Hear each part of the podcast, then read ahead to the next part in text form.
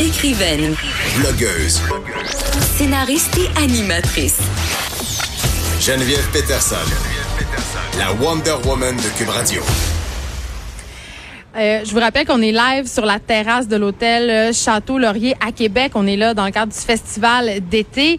Euh, c'est super le fun. Il fait beau, il fait chaud, faut boire de l'eau, mais on a beaucoup de plaisir. Et on est, et là je suis contente parce que euh, on est avec David Quentin. Bonjour David. Normalement on se parle au téléphone. Oui, bonjour Geneviève. Mais là on est en face. Ben oui, bienvenue à Québec. Ben écoute, euh, je suis déjà venue à Québec plusieurs fois où on s'est vu. Ouais. Je me rappelle d'une fois assez mémorable où on a bu beaucoup de Negroni au Ouais. cercle. Et t'as perdu ton fil de, de iPhone ou de. Je l'ai jamais Ah, retrouvé euh, à ce jour. Et euh, pour l'anecdote, je je dirais que avant de me coucher, euh, moi j'ai une, une habitude très malsaine de vie qui consiste à prendre des Advil préventives quand je trouve ça brosse. Et euh, je m'étais trompée, j'avais pris des Advil nuit. Alors, je te laisse imaginer l'état dans lequel j'étais euh, quand on combine euh, 40 Negroni et 2 Advil nuit. Le lendemain, il fallait se lever à 9 heures et j'étais avec mon éditeur, euh, la déesse des mouches à feu, Éric Larochelière, et on s'est retourné à Montréal. Et en prenant la bretelle, j'ai ouvert la fenêtre de mon auto et j'ai vomi. Je suis désolée. Hey, c'est beaucoup d'informations. C'est presque une scène de roman. Tout ça, ben écoute, peut-être dans un prochain roman, tout ça pour dire qu'on se connaît depuis longtemps et je suis contente de, de te retrouver à Québec parce que euh, tu es libraire chez Coop Zone, mais tu es aussi un grand amateur de musique. Puis avant que tu nous parles des livres dont tu es venu nous parler aujourd'hui, Oui. j'ai envie que tu nous parles de ta relation au festival. Qu'est-ce que tu viens voir? Parce que toi, tu, dois, tu dois coucher là avec ta tante, comme je te connais. là. Ben, en fait, je, Maintenant que je père, travaille, moins. je travaille, je travaille aussi euh, au festival parce Ben oui. que je, je travaille, je fais de la rédaction avec eux depuis quelques années. Donc, je fais de la rédaction d'artistes. Donc, tous les textes que tu lis sur les artistes, sur le blog, je- écrit C'est ça. pour ça que c'est bien écrit. Ah, merci. Puis, euh, en fait, euh, cette année, c'est bien parce qu'il y a entre autres deux grosses têtes d'affiche. Je pense que tout le monde veut voir. C'est Imagine Dragons puis 21 Pilots. C'est des, les sensations de l'air. C'est des, c'est des groupes que tu veux voir sur les plaines, euh, des gros spectacles extérieurs. Donc, c'est... Puis il y a des spectacles plus intimistes, euh, puis des soirées, des fins de soirée ici au Manège militaire. Il va y avoir la nouvelle scène que vous avez vue juste à côté. Donc, euh, des gros Mais toi, c'est quoi tes mosses? Qu'est-ce que tu vas aller voir? Ben, je veux voir Loud. Sais, euh, le, le phénomène, euh, le nouveau Ouais. phénomène rap euh, québécois, donc qui est passé récemment, qui a fait fureur au Centre Bell. Je C'est- veux voir ça en show. C'est drôle, on écoutait euh, son dernier album euh, en descendant. Est-ce qu'il faut dire descendre ou monter à Québec? Là? Ça, c'est un débat qui fait rage. Là. Ça a-tu rapport avec le courant du sens du fleuve? Écrivez-moi pour me le dire sur la page Facebook des effrontés. Ou si vous êtes à Québec, venez me le dire. je vais vous écouter. Parce que, je, en tout cas, bref, je vais dire descendre à Québec, puisque moi, c'est l'expression que j'utilise. On écoutait le dernier album de Puis je, je me faisais la réflexion souvent. Le beat est très bon, il est très bon, mais ses textes, je veux dire, il parle juste de son succès sans arrêt. Il va en revenir? Ça, c'est ma Ben, question. c'est un peu le Drake, euh, le Drake Un peu, québécois. hein? là. Ouais, c'est ça. C'est un peu ce phénomène-là. Mais moi, même si je suis pas le plus grand fan, c'est plus l'occasion de le voir dans ce contexte-là extérieur qui est à son summum. Puis un peu, euh, j'aime voir les artistes. Il est donc beau. peu- Ça, c'était mon commentaire de ma tante. Il est donc beau. Hein? Il est donc beau. Bon, écoute, euh, toi, ton mandat ici à l'émission, euh, c'est de nous parler de littérature sans nous faire peur, ce qui est assez facile, je trouve. Et tu te concentres sur la littérature québécoise. Et là, tu avais envie de nous ébahir avec deux romans, deux romans de femmes. Coudon, est-ce que tu es un libraire féministe, David? Je pense que oui. Ben, en fait, au cours des dernières années, ça, ça a donné aussi qu'il y a beaucoup d'autrices qui sont arrivées avec des, nouvelles voix qui sont différentes. Puis quand j'ai appris que vous veniez à Québec, je voulais aussi faire un, un spécial Québec. C'est ça, parce que là, on est dans le chauvinisme absolu. Ah. J'adore ça. Mais tu vas voir, ça, va- ça va être plat parce qu'il y a une petite, euh, une petite curveball qui, qui va. qui Ben, je va l'attendre. Ouais. Donc, euh, les deux livres, en fait, c'est que c'est c'est deux autrices qui sont euh, une originaire de Québec, donc euh, Clara Dupuis-Morancy, qui, ont qui a publié Mère d'invention à l'automne dernier, et Catherine Lemieux, Une affection rare.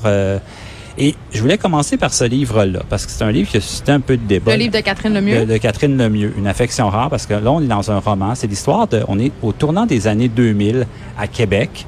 Euh, et ça se passe, c'est l'histoire de deux jeunes filles, Anna et Sarah, qui, deux adolescentes, comme tu parlais tantôt, mais cette fois qui vivent une relation un peu toxique, trouble. On ne sait pas si c'est de l'amitié, de la jalousie, C'est une de amitié l'amour. fusionnelle de filles, Ouais. comme on en connaît toute une à l'adolescence. Là. Ouais. Ça frise presque la relation amoureuse. Ouais, vraiment, mais c'est toujours ce qui est beau dans ce livre-là, c'est que c'est jamais, toujours- on est toujours dans le non-dit, dans le mystère, dans l'évocation, et aussi ces deux filles-là, ils sont absolument obsédés par la musique new wave britannique des années 80. Et justement, ce soir, sur les plaines, il y a Flock of Seagulls. Donc, je disais, c'était comme. Fait que c'est très méta. Sais, ouais, J'ai envie de dire, tout est dans tout. Mais aussi, la raison pourquoi je te disais que ça, fait un peu parler, c'est que c'est un livre qui écorche Québec vraiment beaucoup au passage. Et je voulais te lire un extrait, juste pour te, te donner un peu le, le- Au milieu d'une ville moyenne où chacun se doit d'être moyen, de classe moyenne, de beauté et d'intelligence moyenne, d'aspiration moyenne, d'opinion moyenne défendue avec une conviction moyenne. Mais, mais c'est un peu... Non, mais Est-ce que c'est la Kevin Lambert de Québec? Kevin Lambert, qui Oui. est cet auteur qui écrit euh, Tu aimeras ce que tu as tué, qui est un espèce de, de manifeste contre Chicoutimi, là. Mais il faut se replonger aussi à l'époque, parce que c'est vrai qu'au tournant des années 2000, Québec, qui a fait un creux de vague, il y a beaucoup de bars qui fermaient. Tu sais, on, on se demandait Il y a eu le peu- sommet des Amériques. Il y a plein d'affaires qui se sont passées, puis ensuite, ça a pris comme en 2008 avec le 400e pour que la vise, comme la ville reparte sur un deuxième souffle et tout ça. Hey, David, es-tu en train de nous dire que peut-être Régis Lamour a été une bonne chose pour la vitalité de Québec? Es-tu en train de me dire ça? à quelque part. Réponds! Ben, à tout le moins, il a, il a fait parler, il a fait bouger les choses, puis il a changé aussi le, le rapport, tu sais, de- d'espèce de compétition. Que c'est un doer. Moi, je pense que c'est un doer. Ah, Lui, il faisait les affaires, puis c'est- tu l'as dit, là, l'espèce de compétition, pas de rapport, Québec-Montréal, ça, ça- ça a été fini. Oui, parce que ça, ça a bien fonctionné, mais c'est ça, c'est pour revenir au roman de Catherine Lemieux aussi. Quand tu es adolescente, puis tu écoutes Joy Division, les Smiths, tu as genre 17 ans, ben puis tu vis à Québec, tu, tu veux t'en aller ailleurs, tu sais, tu veux, tu veux vivre ailleurs, tu veux, tu veux Je expérimenter m'identifie d'autres beaucoup choses. au C'est ça. personnage. D'ailleurs, c'est puis c'est pas pour te lancer des fleurs parce qu'on se voit là, mais c'est moi ça a été le roman sur l'adolescence que j'ai lu le plus convaincant depuis la déesse des mouches à feu. Puis Ben, même même si sur le plan de l'écriture et des thèmes, c'est complètement autre chose. Oui, parce qu'elle n'est pas dans l'oralité, Non, euh, non, cette autrice-là. c'est vraiment quelque chose de. C'est c'est- c'est une lectrice de Marguerite Duras, de Virginie Despentes. Même d'ailleurs, aujourd'hui, elle vit à Vienne. Elle enseigne la littérature en Autriche. Elle est complètement out des réseaux sociaux. Puis c'est un livre qui s'est retrouvé finaliste en grande finale du prix des libraires. Elle n'a pas remporté. Il y a une adaptation théâtrale qui se prépare. C'est Ouvrir son cœur d'Alexis Morin qui a remporté Oui, la course. Un autre très bon livre dont on aura l'occasion de se reparler, j'en suis certaine. Oui. Mais c'est un, un livre très populaire. Moi, je le sais, là, euh, le bouche à oreille, c'est peut-être le meilleur vendeur, si on veut, quand il est question de littérature. Et ce livre-là, j'en entends parler depuis sa sortie. Là. Oui, vraiment. Puis euh, elle aussi, ça fait à noter, c'est qu'elle a traduit une autrice euh, serbe euh, qui va publier aussi chez Triptyque un livre qui s'appelle Super Héroïne, qui va sortir pour le 12 août cette année, parce que le 12 août, c'est la journée du livre québécois. Tout le monde C'est le Noël du livre. Ouais, ouais. Vraiment. Donc, et de plus en plus, cette année, les éditeurs sortent des nouveautés pour cette journée-là. Ben oui, ça a vraiment gens- littéralement transformé le marché du livre au Québec. Ouais. C'est venu donner une vitalité. Euh, cette journée-là euh, qui avait été inventée un peu à la blague par deux auteurs, je crois. Et puis c'est vraiment, les libraires nous disent euh, qu'ils font un meilleur chiffre d'affaires presque à Ouais. Noël. Moi, la absolument. première, je participe. Mais euh, pour en revenir à Clara Dupuis-Morancy, c'est un livre qui raconte l'histoire de deux adolescentes. Mais Non, ça, c'est Catherine non, pardon, oui, exactement. Donc voilà. C'est pas un livre pour les adolescents, c'est complètement pour adultes. Là. Parce Absolument. souvent, on mélange un peu les affaires Non, quand il y a des personnages ados. Moi, je me fais souvent poser la question c'est-tu pour les adultes? Mais la réponse, c'est oui. Ben, c'était vraiment un livre d'adulte. C'est vraiment elle qui parle de son expérience d'adolescente, mais à- à- avec un- elle a 30 mi-trentaine, donc son expérience de, de femme. Et, et donc, c'est c'est vraiment un livre qui. L'écriture aussi est quand même euh, assez spéciale, on va dire. Euh, donc, c'est pas un livre jeunesse, c'est pas un livre ado. Donc, euh, mais à découvrir absolument parce que c'est vraiment. Moi, l'an dernier, ça a été parmi mes lectures québécoises préférées. Euh, Je sais, dès que c'est sorti, tu m'envoies un message sur Facebook pour Oui, m'en c'est joindre de le lire. ouais. T'es comme le terroriste de ma boîte, le terroriste littéraire. Il, m'écrit puis il me dit T'as-tu lu ça? Puis si je l'ai pas lu, il est comme Ben là, j'en reviens pas. Tu dois le lire absolument. C'est ça que tu fais. Mais tu fais bien ça. J'espère, pour vrai, aller lire ça. C'est un livre que j'ai beaucoup apprécié. Et lien avec l'autre livre, Oui, mère d'invention de Clara Dupuis-Morancy. C'est une amie de Catherine Lemieux. Et Catherine Lemieux est, un, Pourquoi ça perso- m'étonne pas? est un personnage dans Mère d'invention. Pas un peu malsain tout ça.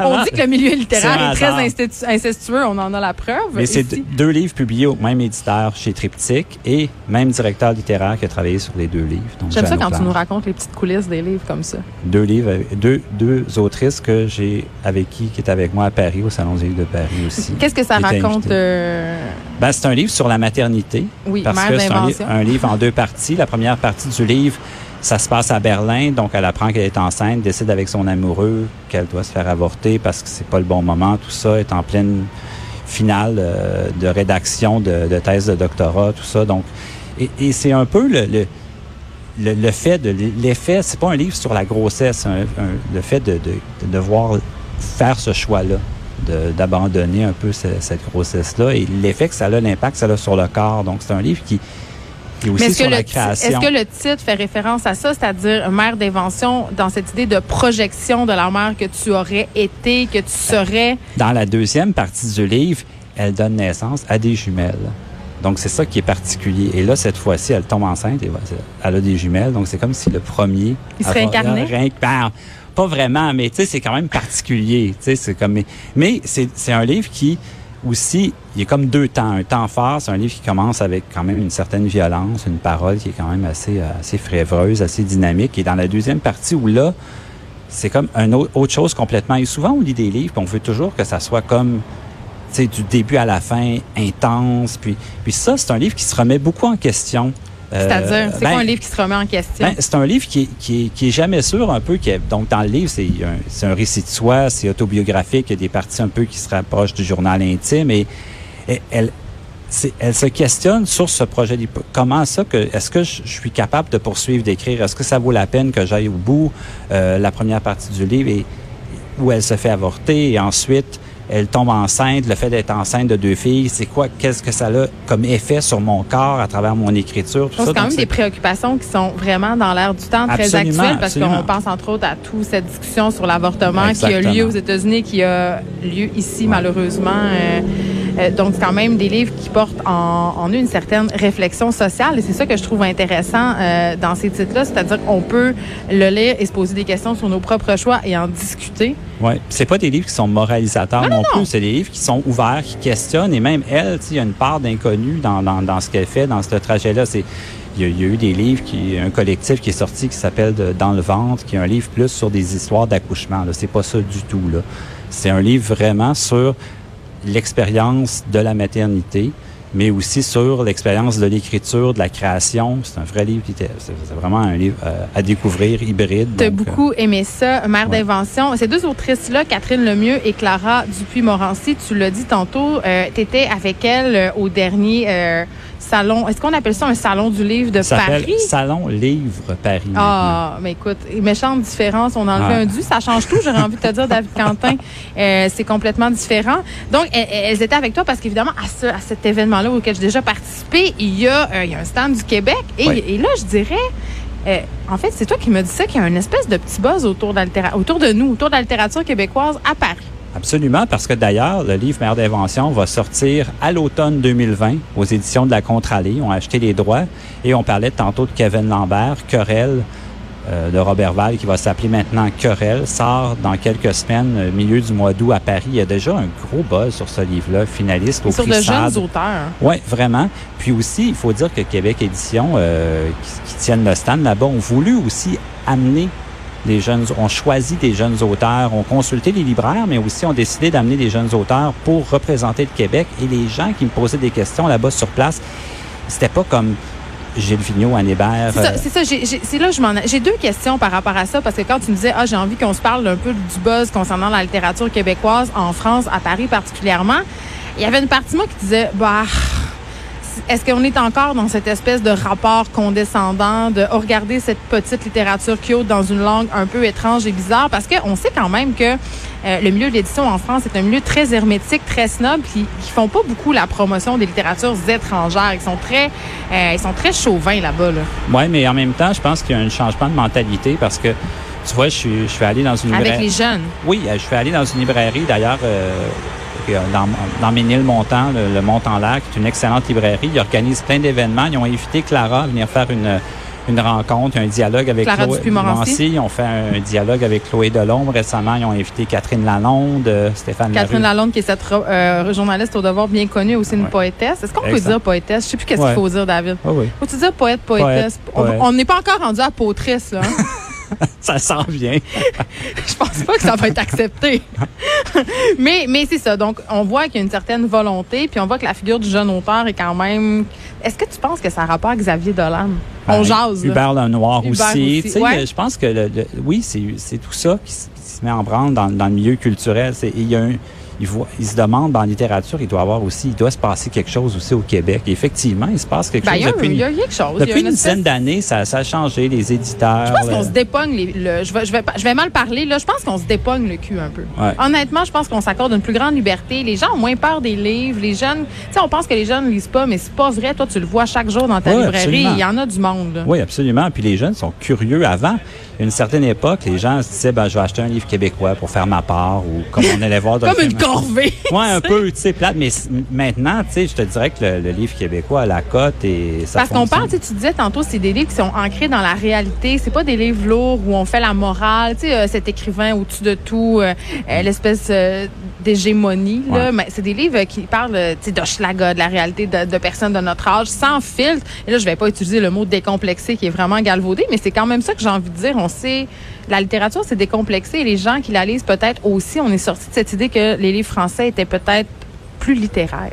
Oui, puis c'est des jeunes, c'est des jeunes femmes dans la mi-trentaine qui ont une autre vision du monde, qui lisent pas seulement de la littérature québécoise, qui lisent de la littérature française, qui lisent de la littérature euh, étrangère, et puis qui tout ça, ça devient des influences, puis qui se limitent pas non plus au concept du roman avec entre autres euh, avec Clara, tu sais, Dupuis-Morancy, c'est un livre hybride, tu sais, des fois ça s'en va, il y a une grosse charge contre l'université, contre le milieu un peu euh, Avec ses comptes un peu. ma- mâle, puis ouais, puis c'est correct, mais c'est fait. Ces deux filles-là ont les moyens aussi de leurs intentions, c'est qu'ils ont une Ils écriture, ils vivent ont pas un style, intellectuellement au-dessus de leurs moyens. C'est ça, tu sais, il y, a- il y a quelque chose qui se démarque, puis c'est pour ça que je voulais en parler. Je trouvais que c'était une belle, euh, Écoute, belle occasion, sa deuxième chronique. C'est toujours un plaisir, euh, David Quentin, d'avoir tes suggestions littéraires. Et là, euh, je donne un scoop. Ce soir, on va manger ensemble à la buvette Scott, Exactement, ouais. qui est comme un de mes restaurants de prédilection à Québec. Une chose que tu es là pour me faire découvrir des affaires. Je rappelle le titre des deux livres, Une affection rare de Catherine Lemieux, mère d'invention de Clara Dupuis-Morancy. C'est tous les deux chez Triptyque. Allez chercher ça, c'est le fun. Lisez ça en vacances, sur le bord de la piscine, au chalet, n'importe où. Mais lisez-les, ce sont des livres intéressants et importants. Merci, David. Merci à toi.